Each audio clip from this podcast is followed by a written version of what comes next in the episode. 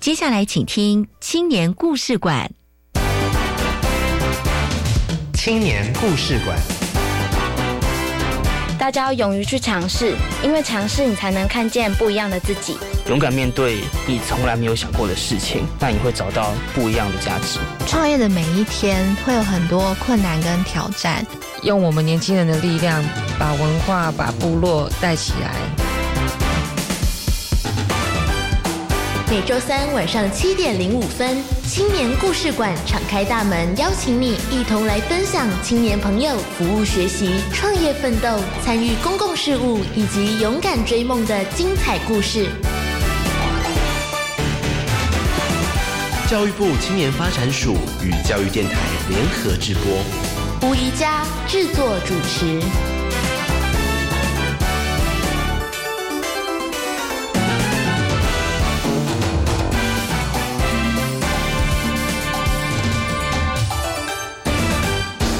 女男平等，人人平等，这是本世纪最大的进步，你同意吗？各位亲爱的朋友，大家好，我是宜佳。连着三个月有非常特殊的意义，比方说三月八号妇女节，四月四号妇幼节，五月份又有一个母亲节，女性被凸显出来。我手边有一份资料，虽然呢时间稍远了一点，不过这是联合国曾经在二零零八年发布的全球性别不平等的指数。虽然在这个排名中，台湾没有被纳入评比，但是我们主计处呢以我国的资料比较以后发现，台湾地区的性别平等程度是居于全球排名的第四名，并且是亚洲的第一名哦。这也算是我们台湾在最近这几年对于两性平权的努力所得到的成果。我相信呢，除了政府立法保障两性的权益之外呢，让妇女有机会接受教育，透过教育成为有能力、有领导力的人，这也是非常重要的。因此，在教育部青年发展署特别为女性同学所举办的大专女学生领导力培训营活动呢，十多年来广受女同学的欢迎。今天，我们就邀请当年参加女培的两位女青年张雅婷以及张晴雯来跟我们分享他们参加培训的过程以及他们的收获。我们先来听听邓伟所带来的青春本事。本事，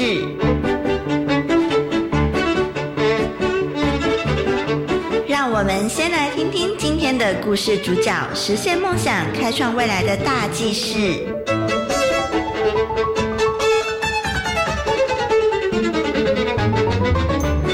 各位听众朋友，大家晚安，我是登伟。根据调查发现，尽管有许多女性精英在各行各业崭露头角，但所占的比例仍然远不及男性。有鉴于此，教育部青年署规划大专女学生领导力培训营，以建构领导能力为主，融入性别平权的观念，在课程当中开发女学生的领导潜能，鼓励她们积极参与公共事务。喜欢参加营队，从中吸收新知的张雅婷，偶然看见女陪营的资讯，在好奇心驱使之下，就报名参加。由于先前参加营队所磨练出来不害怕问问题的胆量，让她在营队里头能够勇于表达，同时也倾听其他队员的想法。在参访企业夜市前一晚。张雅婷跟她的队员努力做准备，从与叶师问答中得到领导方面的灵感。最令她钦佩的是，叶师即便工作忙碌，也不忘持续进修，增进自我的实力。张雅婷认为，唯有持续学习，实施检讨改进，才能成为更优秀的人。曾经担任分区女培学员还有辅导员的张晴雯，这次特别回来参与带领学员的工作。毕业于台科大电机研究所的她，虽然担任电子工程师，但深知自己在领导能力的不足，因此把握难得的机会参与营队活动。除了让张晴雯透过女培辅导员训练更能担任责任之外，也认识许多相同理念的伙伴。她相信在未来经营企业的道路上，大家能够互相扶持。共同成长。本集的青年封面故事，我们邀请张雅婷与张晴雯来和我们分享参与女性领导培训营的学习心得。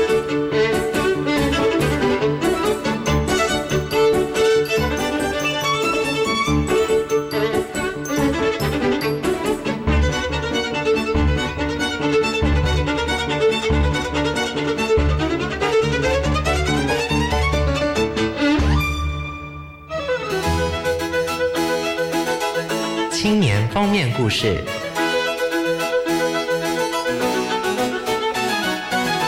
每一个来到青年故事馆的年轻人都怀抱热情，创意无限，引领我们迈向更开阔且充满希望的未来。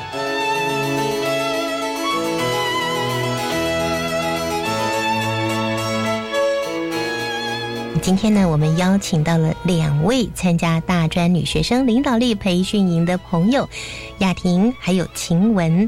今天他们要为我们说说他们参加女培的故事喽。首先呢，请他们两位呢各用一句话来形容自己参加女培前后的改变。大家好，我是晴雯。我在参加大专女学生领导力培训营之前，我对人生的视野会有一些局限，但在参加完之后，扩展了人生的视野，会更坚定梦想，然后还有勇气面对未来挑战，也充满期待跟热情。好棒哦，扩散人生视野。那雅婷呢？嗯，大家好，我是雅婷。在参加大专女学生领导力培训以前的我，其实是不懂得自己应该要做什么事情。在参加完之后，那我知道我在每一个当下的时候，我要扮演好自己的角色，扮演好自己的角色，不管在什么阶段都非常的重要。从两位一开始跟我们介绍参加女培前后的改变哦，让我们听众朋友了解到，原来参加大专女学生领导力培训营的确有好大的魔力哦。等一下呢，他们两位就跟我们好好的来分享为什么会有这么大的改变哈。好，来跟我们介绍一下，你们目前都有工作，嗯，那在什么地方工作？那这个工作你满意吗？你好，我是晴雯，嗯，我目前在德州仪器担任电子工程师。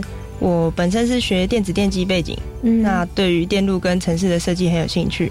目前的话，我的工作主要是在针对产品的现况进行改善，保持它的产品的品质，然后并且找出更有效的方式。那在未来的话，如果有机会，会考虑在跨部门的合作之间找到更有效的 project，然后让整个团队的合作，让公司有更好的产品的发展。哇！如果大概二十年前，可能听到晴雯的工作，大家会哇，电子工程师哎。但是现在呢，我想呢，两性平权之后，因为女性所有的这些技能或者是知识背景，其实是不受限的。所以只要你有兴趣，都可以。没错，嗯，请问是毕业于台湾科技大学电机研究所，是对于电机电子这个部分，怎么会有兴趣？这个部分的话，最一开始也跟家庭的背景有一些相关。嗯，我的父母都是电子电机相关背景。哦，那从小耳濡目染，我跟我妹妹小时候就是玩着各种电晶体，电子没错，没有电晶体吧？有的，有的。我们以前真的玩电晶体？是啊，我们从小就是。玩着电阻电容长大的，对于这些东西本身就不陌生。嗯，那平常因为看父母的工作，都会觉得说，哇，如果我可以做这样，一定也很棒。嗯，所以就开始对这个部分有一些热情，然后并且钻研下去。是，儿童都会崇拜父母，所以父母的职业，当然父母亲可能也热情的投注于这样的一份工作，所以也影响到你觉得哇，做这份工作一定很好。那你很开心吗？嗯，很开心，因为我目前的话，就是其实我的父母他们并没有限制我们一定要跟他们走一样的背景，其实他是让我们自由去做选择。在我自己开始了解电子电机之后，我发现我自己也很喜欢这个领域，嗯，尤其是它有很多的城市设计跟电路设计，可以让我去发挥我的创意跟热情。嗯，那在整个与父母的讨论过程中。最后是由我自己决定说，继续要往电子电机这个领域继续发展，这样子。嗯，是。如果青年朋友可以从事自己热爱的工作，那是非常非常幸福，而且非常幸运的。那雅婷，你呢？你的工作？那因为我是财务金融系出身，那所以我现在从事于金融业。那我的工作是理专，那主要工作就是为客户做最佳化的资产配置。那未来发展，我的预计是在一两年之后，那我会持续进修，那就读 MBA 或者是 EMBA。未来发展可以朝向财务方面，或者是持续就是为高资产客户做最佳化的资产配化。财务金融也是很多人都非常需要的，因为大家可能有钱，但是不知道怎么样管理。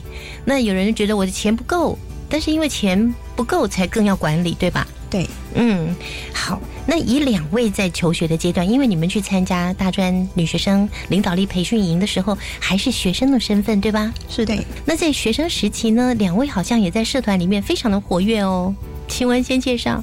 其实我从大概大二开始，一直到硕士班吧，中间过程我跟着学校的同学一起办了许多的活动，例如我因为喜欢打曲棍球，直排轮曲棍球，那还有溜冰。没错，还有溜冰，所以我们就边玩直排轮，然后边一起组织活动，办一个全国性，让全国的所有大专选手都可以来参加这个曲棍球比赛。嗯，那在办活动的过程中，就逐渐的跟朋友合作，然后建立一些革命感情。嗯，那另外的话，我在大四的时候，我担任的是学校的宿舍社长。那我所管理的就是整栋的女生宿舍，整栋女生宿舍都归你管，没错没错。所以那时候我除了要解决一些宿舍同学的疑难杂症，例如可能有些人他觉得啊这个床铺想要更换位置等这种小小的事情，一直大到。跟校长开会，决定说整个宿舍的布置、招生的比例、安排宿舍床位、每个年级的比例等等，嗯，大大小小的事情都会开始逐渐的参与。嗯，对，所以在中间过程中，其实学习到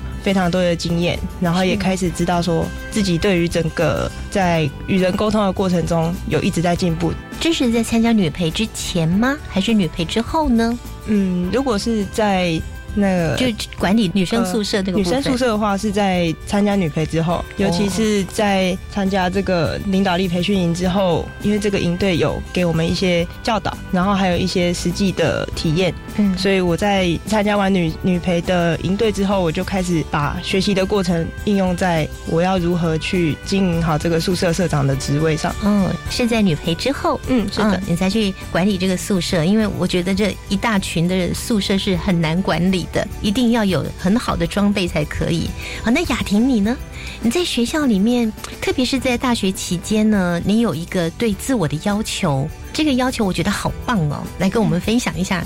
我的要求是，我在每一次放寒假或暑假的时候，那我规定每一个学年我都会要求自己要多学一个新的东西。嗯，所以我在大一的时候，我就独自自己参加那个财务金融营，就是台大举办的。一个人去参加的时候，就是要训练自己的胆量，以及就是如何跟陌生人互动。嗯。然后在互动的时候呢，我们就要去学习说，从他们身上我有哪里需要增进自己，或者是我哪里不足的地方。然后在中间，我又参加一个是写企划书，嗯哼，对，企划师就学着写企划师，就是让自己的头脑呃有更进一步的逻辑，从起承转合，或者是写一个规划，如何去让别人相信你所要呈现的重点。嗯，对。那我觉得这些学习都让我更加一步知道。要说自己要的是什么，那对于表达能力也要更加努力。这样子，我觉得两位真是我们女性的典范呢。所有在大专院校就读的女同学们都要跟你们学习哦。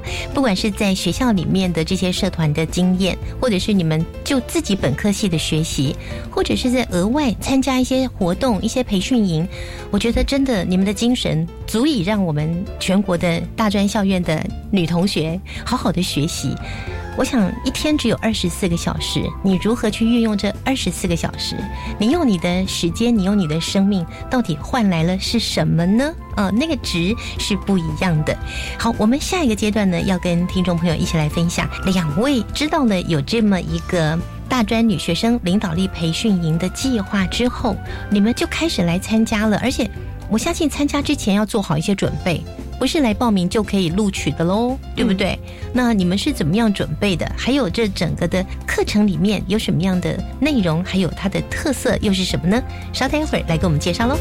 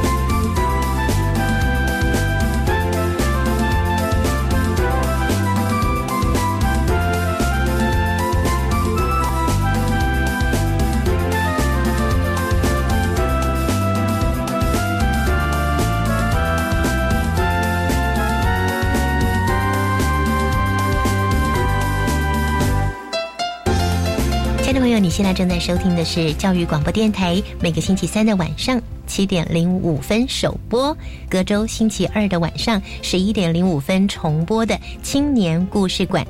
今天呢，我们邀请到了参加大专女学生领导力培训营的两位优秀的女生张雅婷以及张晴雯。好，他们两位刚刚跟我们谈到参加女培前后的改变哦。你们两个当时怎么会决定要去参加大专女学生领导力培训营呢？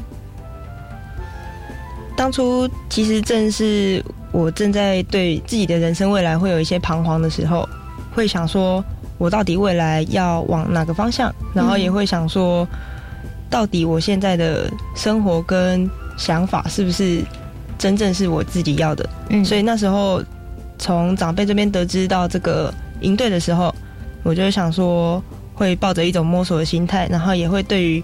领导力会有一些期待，所以当时就参加了这个活动。在中间的过程的话，我觉得很棒的是认识了一群也为自己未来奋斗的人，会让我觉得对人生开始有一些变化。而这些人都跟你一样同性别，都是女生，没错。嗯，就觉得我们女生怎么那么优秀啊？在古代的女生会互相嫉妒，因为他们会争权夺利；而现代的女生呢，不但不会嫉妒，而且会互相协助。而且还有一个很有趣的事情。其实参加这个大专女学生领导力培训，是我参加过最多最多女生的一个活动。嗯，因为我从小到大的成长背景都是电子电机相关。其实我们在大学的时间，一到四年级总共合起来才五个女生，哇，差不多有四百多个男生，所以差不多可以说是我参加过女生浓度最密的时候了。那我觉得晴雯你很厉害耶！你可以在一堆男生当中生活了这么久，然后又可以在一堆通通都是女生的团体里面，也这么的如鱼得水，学习的这么开心呢。这是一个很有趣的感觉，因为跟男生相处以及跟女生相处是不一样的，是非常不一样的。嗯，那从中的话，我也发现讨论的题目或是讨论的话题，嗯，以及震荡出来的团队的感觉也是互相不一样的。好，那接下来呢，我们请雅。婷来跟我们分享，当时你怎么知道有这个活动，然后怎么会想要来参加呢？你的想法是？嗯，其实刚开始这算是巧合，嗯，因为我规定我每一年都要参加一个活动或者是学新的东西，嗯，然后正当我正愁于说，哎，完了，今年我突然要选什么呢？对，真的，然后我就一直网络上一直找，然后刚好看到，哎，好酷哦，还是政府举办的是大专院校，只有女生可以参加的，因为我以往参加的都是男女混合，嗯，可是参加里面呢，男生偏多。所以我们等于都是跟男生互动，可是我们，呃，因为我的科系几乎都是女生，对，所以我们其实跟男生的互动是很少的，嗯，呃，话题也比较少有那种相近度。那刚刚好，我想说，哇，好酷哦，刚好全部都是女生哎，那我就想说，哎，那我来参加看看，嗯那。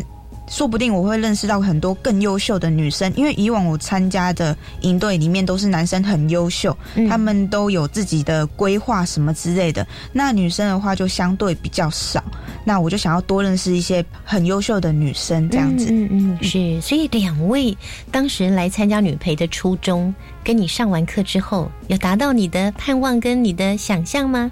请问，我觉得在一开始的时候，我参加是抱着一种。会想要摸索自己的未来，然后也会想要更加了解自己未来的方向。嗯，那在参加完之后呢？我觉得最丰硕的学习莫过于就吸收业界的老师给我们的经验，然后还有认识一群一群为着自己未来做奋斗的青年。在整个参加团队的过程中，我除了认识了很多好朋友之外，我们也发现说，其实整个一起进步、一起讨论、一起为未来努力的过程中。都是很需要彼此互相鼓励，在我们互相保持联络的时候，我会发现说，这是应对让我最珍惜的地方，也是一件很幸福的事情。两位好像都是在同一届哦，是啊，大概是在一百零三年去参加的，对，所以一直到现在都还有跟你们的队友保持联系。嗯，对，有，嗯，可可是你们两个好像不同组哦，所以今天来到这里才知道说啊，我们原来是同一年同一届的，对，嗯，而且晴雯。后来还去当了两届的辅导员哈，嗯，没错，嗯，等一下有机会我们再来介绍。好，哎，那我们来听听雅婷呢？嗯，我觉得参加完之后，让我觉得最特别是，以往我参加的营队是比较专业度的，就是要写企划书或者是写出呃关于财经比较相关的议题。嗯，可是参加完之后呢，其实大家就比较少联络了。可是参加这个女陪啊，其实我们的营队里面的组员啊，其实到现在都还有联络，即使呃。在前阵子参加回娘家，大家在这中间其实有两年没有见面。一参加之后，大家其实话题都很投机，一下子就回复到我们当时参加营队的那种感觉，是让我觉得，嗯，跟之前参加营队最大的不同。哇，听起来好有吸引力哦！收音机旁边正在大专校院就读的女同学们，是不是有被他们两位给打动呢？我觉得好棒哦，有这样的一个机会哈。不过要有这样的机会，不是说你想要来就可以进得来的哦，它是需要审核的嘛。所以两位做了什么准备呢？可不可以稍微透露一下？在准备的过程中，最重要的莫过于是抱着一个。热情积极的心，那当然，你对于领导力要有一些期待以及一些潜力。那我觉得，如果可以给还在就读大专院校的女生们有机会的话，去参加一些社团的活动，或是有一些领导力的经验，这样子会让你能够在参加这个营队的过程中体会到更多，更知道要如何把学习到的东西。应用到以前，应用到未来的所有经验里面，所以这是提供给我们收音机旁边的女性同学，你可以多参加一些社团活动，然后你必须要有热情。嗯，那雅婷你呢？你的建议是什么？嗯，我的建议也跟晴雯大大多相同。嗯，因为我在参加的时候，他们呃有备注说我们要多。写说我们在呃课外的时候，我们参加什么活动？那当时呢，我就绞尽脑汁，我真的是把我那前面那三年参加营队活动或者是什么呃参加的社团活动什么之类，对，我真的通通写出来，连照片我都附出来，然后还附上我的心得，因为我觉得，嗯，就是要努力的展现出，哎，其实我是很积极，我很努力的想要参加这个活动，要争取这样的名额，对对，因为我觉得这。名额好像很少，就是就是一定要很努力，那多参加活动，其实对我们自己，呃，年轻的时候就会有很多回忆，因为怕老了之后就没得回忆这样子。对，不但有美好的回忆，而且可以带给你很大的实力，对吧？嗯，那至于这个女陪的课程呢，到底内容是哪些，还有什么样的特色呢？稍待一会儿，下一个阶段呢，我们介绍给收音机旁边的听众朋友喽。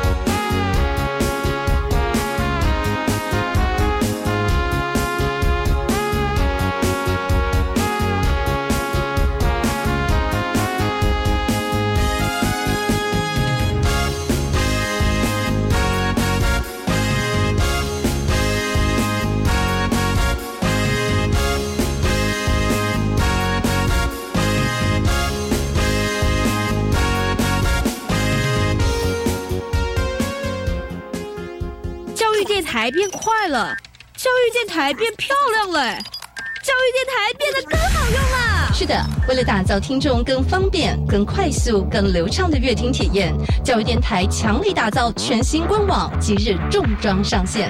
不管是手机、平板、电脑，都可以快速收听优质的节目，浏览即时文教新闻。现在就邀请您体验教育电台全新官网：triple w. 叫 n e r. 叫 g o v. 叫 t w。从进入职场以来，我从来不认为我会输给任何人。客户的状况果然还是没排除，你们到底谁可以去一趟？林总，这次换我去。四十八个钟头，哎，连续宕机了三次。没关系，那我来检查看看。上来，上来，你早就该来了，太感谢你了。恭喜你，总经理。我做到了，那么你呢？打破框架，勇往直前。以上为行政院广告。前途茫茫，学校要怎么选呢？哎，来读五专啊！现在的五专啊，有医护、农工、外语，很多科别可以选。五年读完啊，有技术，有专长，不怕没工作。学校跟企业一起合作，还有五专展翅计划来补助。最后两年是免学费的。哇，读五专，我的未来不是梦。详情请到十二年国教五专招生资讯网查询。以上广告由教育部提供。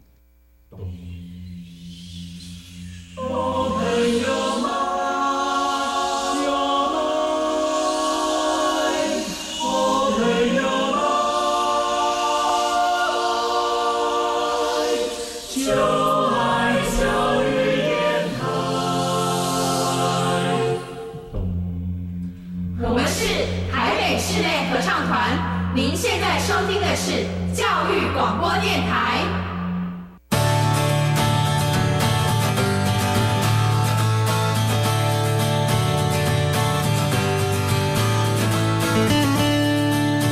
大家好，我是张晴雯。大家好，我是张雅婷。很开心能够跟大家分享我们参加大专女学生领导力培训营的心得与收获。这里是教育广播电台，你正在收听的是青年故事馆青年封面故事。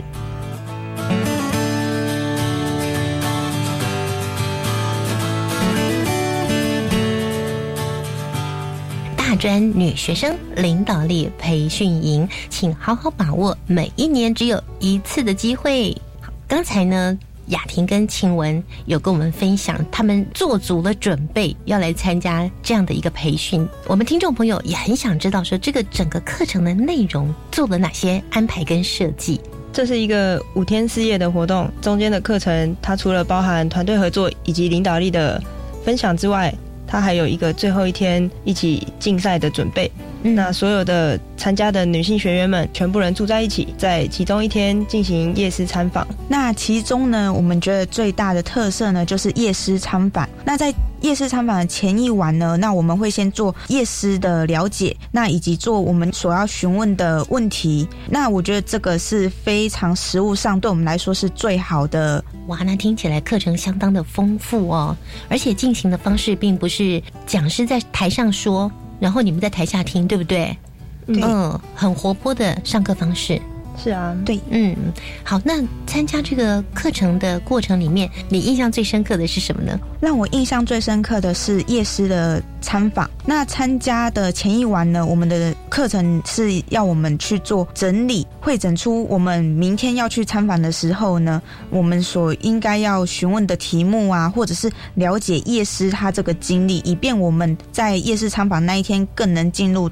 状况这样子，你们要去访问夜师，对对对。所以拟定题目之前要先对他有所认识，对，就跟你们一样，做主持人之前都要先做功课，那变成我们变成了当天的主持人这样子。对，那一天晚上呢，大家真的是绞尽脑汁，因为要互相讨论说，哎，我们参访的时候，那有什么问题，我们需要先讨论，就一一先列出大纲。参加的那一天呢，我们先到那边去参访了。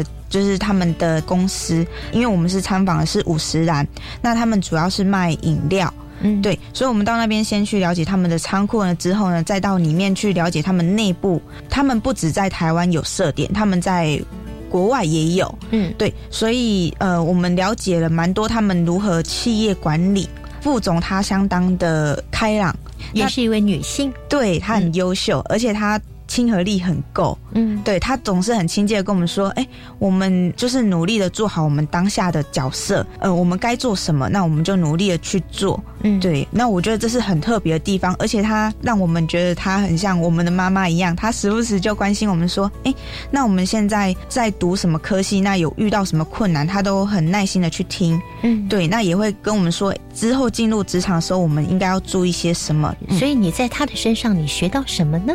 我觉得。学到了两点呢。呃，我们在当下的时候就是要做好当下的角色。举例来说，在进入职场了之后，他不管是在职场，或者是家庭，或者是他当妻子的时候，他都在那个时间点都扮演好自己的角色。我觉得这是很不容易的，因为有了家庭，那又有工作的时候，哇，那我觉得那真的是焦头烂额。又加上假如又有小孩的话，我觉得不管是时间上的分配，然后心态上也要调整好。嗯哼，对我觉得这都是很需要我们去学习的地方，因为我们未来也会跟他们一样，有了家庭，有了工作，又有了小孩。嗯，对我觉得这都是呃，在他身上我学到这一个重点。嗯，对。好，刚刚分享的是雅婷，那晴雯呢？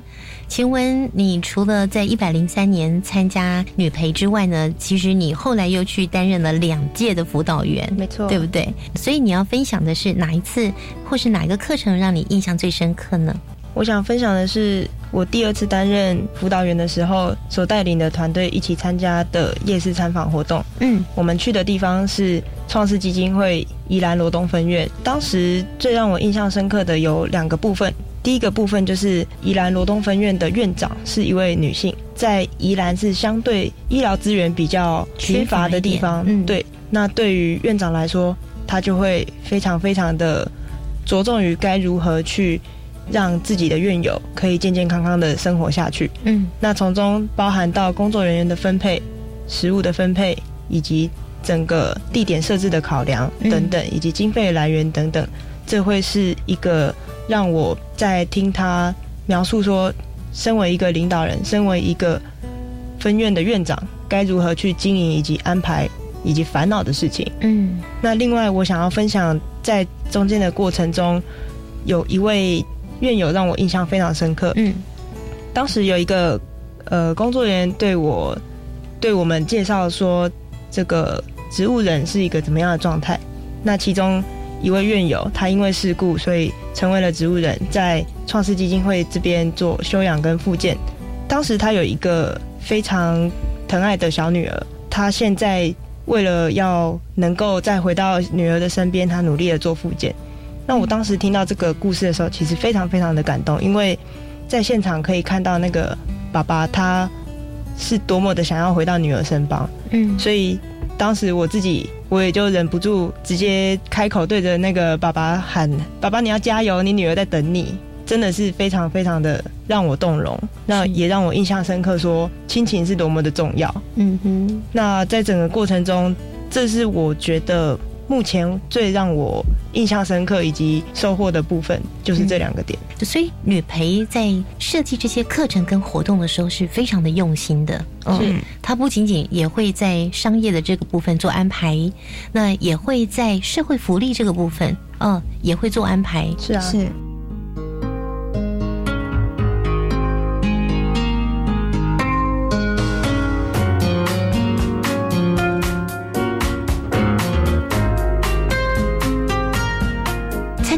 培对你们影响最大的，其实，在一开始你们就讲过了嘛，对不对？嗯。那不过只是一句话而已。现在多一点时间，让你们来谈谈参加女培对你们的影响最大的影响是什么？课程结束以后，你最大的改变又是什么呢？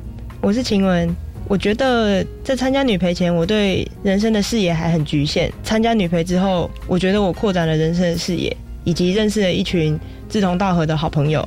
那在整个追求梦想的过程中，我知道有许多人一样跟我一起正在努力。那在参加完女培之后，我觉得我对于自己人生未来的方向会有更多的信心以及热情。嗯，之前我参加过的其中一段课程，有一位业师，他想要对未来的憧憬是关于说他想要创业，想要针对自己心里目标的那个产品，找了一群外国的伙伴，想要一起去实现。那当时他的分享非常的打动我，尤其是他提到说，只要有想法，不会是不论对错，不论对错，如果想要去冲刺的话，就可以去尝试看看。嗯，那当然中间过程中一定必须要经过许许多多的讨论与修正，但是他给我一个让我非常印象深刻的观念，就是如果你有梦想，如果你有期待，那就不要害怕，直接去冲刺，要勇敢，然后并且在准备好一切的时候放手去做。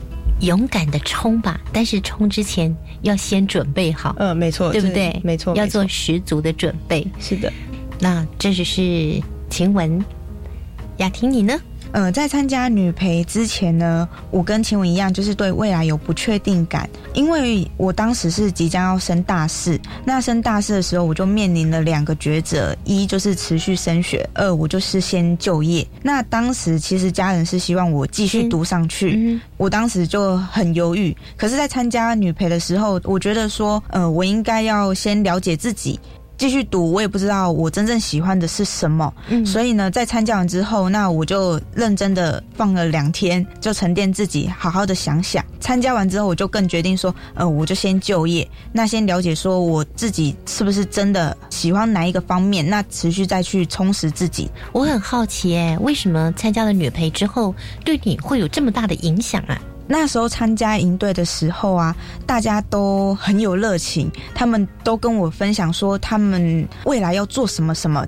他们那时候都还是小大一、小大二的时候，然后我就会想说，哇，我大四，对我大四，我都还没有想法。然后我就想说，不行，那我应该也要给自己一个目标。其实那时候也是参加夜师参访的时候，嗯，我会决定先就业，其实是因为那个五十岚的总经理，他即使他在工作的时候，他还持续去进修，他到呃内地读到博士，那我就觉得说，呃，他一定是先就业，知道自己哪里不足，那再。去进修，那我就想说，那我那时候就算要我读，我可能也只能就我自己本科系去读。可是我怕我读了哦，后面。发现觉得，哎，财务金融系真的不是我之后想要工作的热情的就业方向，对，所以我就决定说，那我也就跟总经理一样，我也先就业，了解一下，说，哎，我现在就读的科系应用到实务上面的工作，是不是我真正之后想要继续努力的目标？那假如是的话，那我之后再去进修。对，我觉得是从总经理身上去学到。嗯，对。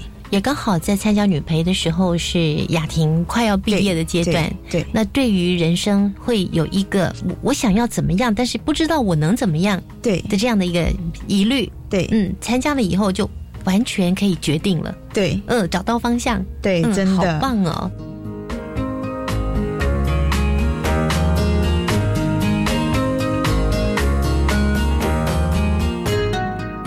来到了女培，参加课程还有活动之后，每个人都有很丰硕的收获。晴雯后来又去参加了辅导员，有带了两届，是嗯，这个部分可以分享一下吗？辅导员对你来讲，可能又是有另外一个收获吧？嗯，另外一个学习。最一开始，在这个大专女学生领导力培训的机制上面，你必须至少担任过一届的学员才有。资格可以申请担任辅导员，当然辅导员也是必须要通过面试啊，或是通过一些履历的审核才进行挑选的。那最让我觉得印象深刻，也觉得我会想要担任两届的辅导员的其中一个原因，是因为我觉得在担任辅导员的过程中，我比学员更看见了整个活动如何去举办。另外，我也在与其他的辅导员一起通力合作，完成这个五天四夜的。营队的过程中，我觉得跟辅导员之间的情感建立的比起学员更加的紧密。嗯，那中间的过程中，印象深刻的就是我们不论任何大小事，就是会互相帮忙，然后互相成为对方的左右手、神队友，不是猪队友。没错，就是这种感觉。那当时我觉得很棒的就是，有时候难免你可能手头上的工作一个还没有做完，下一个其实时间就到了。对，那这种时候。我们就会很轻松、很简单的跟旁边的其他辅导员说：“哎哎，帮我一下。”旁边那个人说：“哦好，没问题。”然后立刻互相的去协调，嗯，即刻救援，没错，没错，马上到，嗯。而且在这个整个过程中，就像您说的即刻救援一样，它是一个互相协调，是一个完完全全的团队。嗯，那个革命的情感建立的，比起小学员的同一组一起上课还要更加更加深厚。嗯，那我目前。也是因为参加过了学员与辅导员，所以才决定再报名一次辅导员。所以雅婷，你还没有参加辅导员，对不对？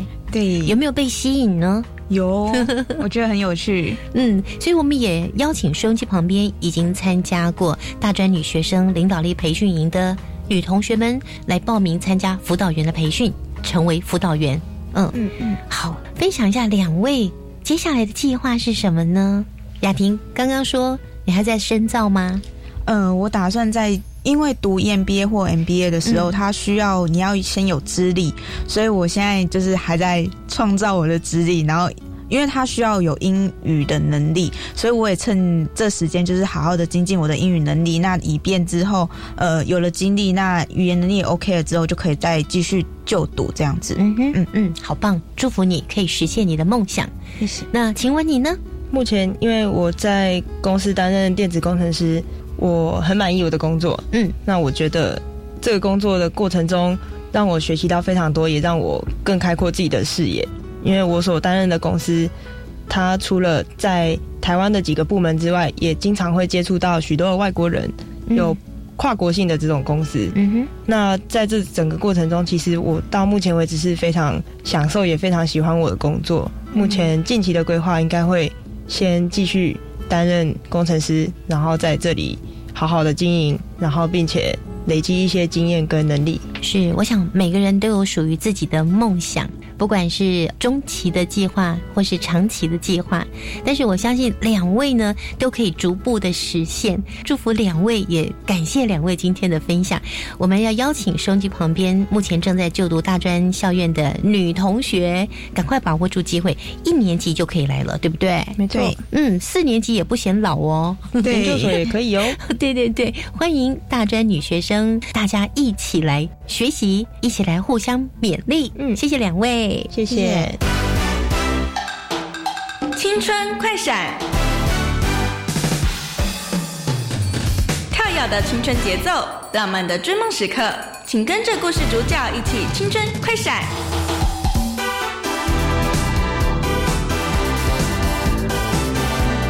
我们参加了大专女学生领导力培训营。大家好，我是张晴雯，我很想跟大家说。要观察自己的梦想跟目标，因为人有无限的可能。即使面对困难，你的勇气也不要害怕。提醒你的勇气，不要害怕。不论成功跟失败，尽力去做，就可以表现最好的自己。千万别忘了，好好的享受每一刻的当下。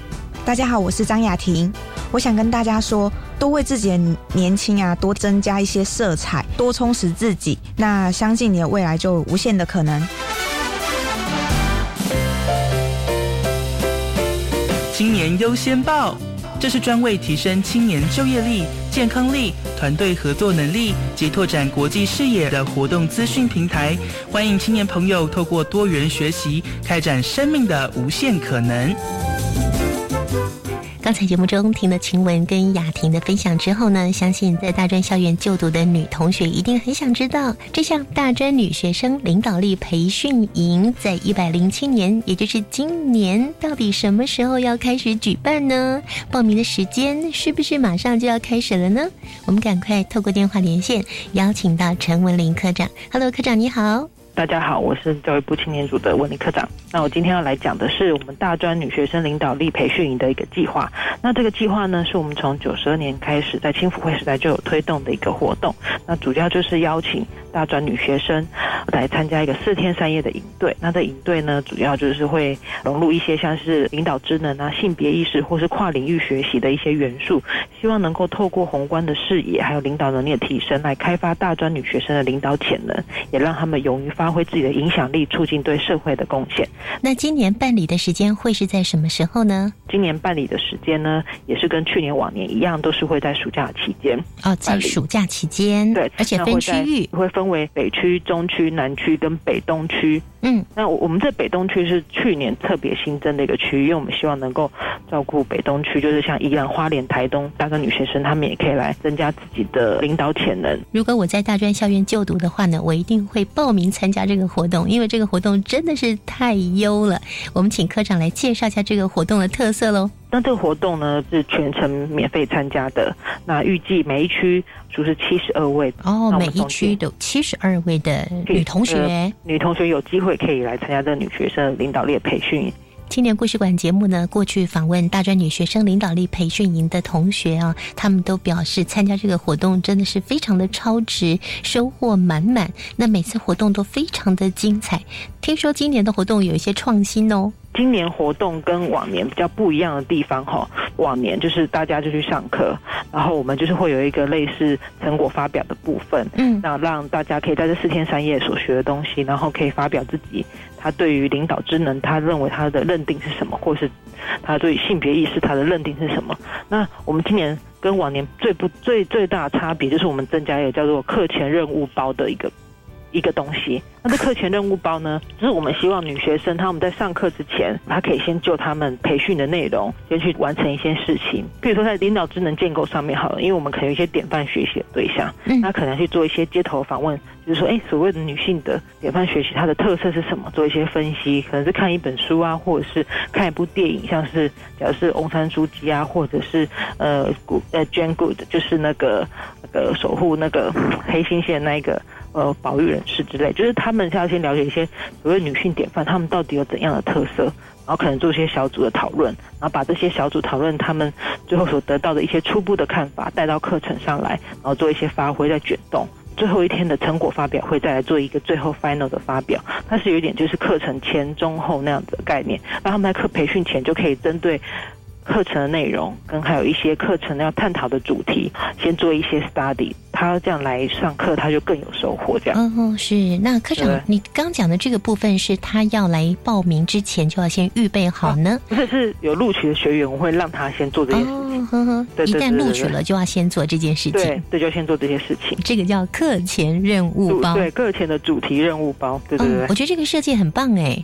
就是因为我们不希望就是课程就是一般就是来上完课，然后就大家就这么结束。但是我们希望他们来上课前，他们要先做一些研究，先做一些呃课前的预习，算是课前预习，所以他要知道自己要完成什么事情，他会慢慢或就是一些训练自己思考的方式再来上课。那我们是希望这样子学生他们收获会更丰富，然后也可以更能够了解，就是他来要上这培训，他的目的是什么？嗯，这个是跟之前上课内容特别不一样的地方。对，然后我们这个大专女学生领导力培训这个活动，还有一个还蛮有特别的地方，就是这是历年都有排的啦，就是夜市体验的学习。嗯，那这夜市体验学习就是我们会有一个半天的呃时间，就是我们会安排这些学员到呃各行各业优秀女性主管实地去。参观他们的职场，嗯，然后了解他们如何在职场中扮演个人领导的角色，嗯，然后如何在呃工作、休闲、均衡发展之类的，嗯，就他是直接到呃夜市工作参与去了解他的工作环境，然后让他知道说他让这让让然后这夜市也会告诉他们说他们如何在这些工作的领域。然后如何扮扮演自己的个人领导角色，还有决策风格跟人格特质的关联，嗯，还有他在职场中他怎么会选择来这个地方工作，他到底职业规划是怎么做的，是类似这样子。那这个其实是很多学员都还蛮喜欢的一个部分。历年来我们办了很多，每个学员对于这一块他们的。嗯，就是风评都很好，因为有时候可能会到知名的企业，然后可能会到知名的 NPO，然后或者是一些公部门的呃一些女性领导者，他们可能都是跟他们外界所想的不一样的。像我们也有去过检察官去找，就是去也去体验一下检察官的生活，就是他们会觉得说，哦，原来他们之前去之前所想的，跟去之后所想的是完全是不一样的面貌。嗯哼，对对对对对。哇，听了文林科长这样的介绍之后呢，相信有很多大专校院的女学生想要来报名参加，那赶快告诉我们报名的资格喽。对，来报名这个基本的资格，其实三十岁以下的大专女学生啊，含研究所在学的女学生都可以。那我们希望来参加的女学生，如果她有一些公共事务或者是社区服务经验，或者是有担任学校干部的话，会比较好。但是不论你有没有，即使你没有也没关系，也欢迎大家来报名参加。就三十岁以下的大专校院女学生和含研究所的部分。嗯哼，那一百零七年大专女学生领导力培训营什么时候可以开始报名呢？那报名时间依照往例的经验，今年的报名时间应该会落在五月的时候。那就是最近在研拟一些课程，还有报名的一些方式。那应该会采跟往例一样，都会采线上报名。那可能会预计在五月中旬过后，就会看到一些就是。报名的资讯都会在我们青年署的网站上面。嗯，那报名截止的时间可能会落在六月底这样子。嗯哼，所以应该就是要等到实际上公告就会知道。OK，所以我们收音机旁边的大专校院的女同学，要在五月份开始就要开始留意青年署的官网喽。对，没错，我们的这些活动资讯都会有我们青年署的官网，大概是五月的时候就会有开始有一些陆续有一些活动资讯。那除此之外呢，我们大专女学生领导力培训也有一个叫做女培粉丝团的粉丝专业，演说粉丝专业会公布相关的资讯。那如果就是呃，就是也欢迎大家可以先加入女培粉丝团这一个好友，马上有讯息，马上就可以收到报名资讯这样子。科长在一开始的时候说，这个活动呢分成北区、中区、南区以及北东区。那是在各区办理活动，报名参加的人可以任选哪一区来参加吗？我们这个好就是北区就是七十，差不多七十个人左右，中区也是固定七十个人，是大家是分不同的区域上课的。那在报名的时候，我们是希望呃学员是可以选择他想要选择哪一区。可能譬如说，假设他是住在台北的。呃，学员，但他就可以选择北区，或者是在台北念书学员，他可以选择北区。嗯那假设他是即使在台北念书，可是他刚好故乡是在北东区，嗯他家就在北东区，那你可以报名北东区，都是可以的。哦，自由度挺高的。对，自由度挺高，你可以选择你自己方便的那一区。嗯，那至于这个各区的详细的时间地点，会并同我们的报名的那个资讯公告，有兴趣学员就可以上网继续查到。嗯哼，是看到呃，到在呃北区是几月，然后在哪里？大部分都是在七八月这期间，就会把这北中南北东这四区办完。活动的时间肯定是在暑假期间，七八月份。暑假前，对对对，对对对。那报名的时间会从五月份啊，听众朋友就要开始锁定。教育部青年发展署的官网，那我们教育电台青年故事馆的节目呢，也会在节目中呢告诉听众朋友最新的消息。非常欢迎你们大家，就是五月份的时候密切关注我们的教育部青年署网站，那就会有我们今年最新的大专女学生领导力培训营的报名资讯。谢谢大家。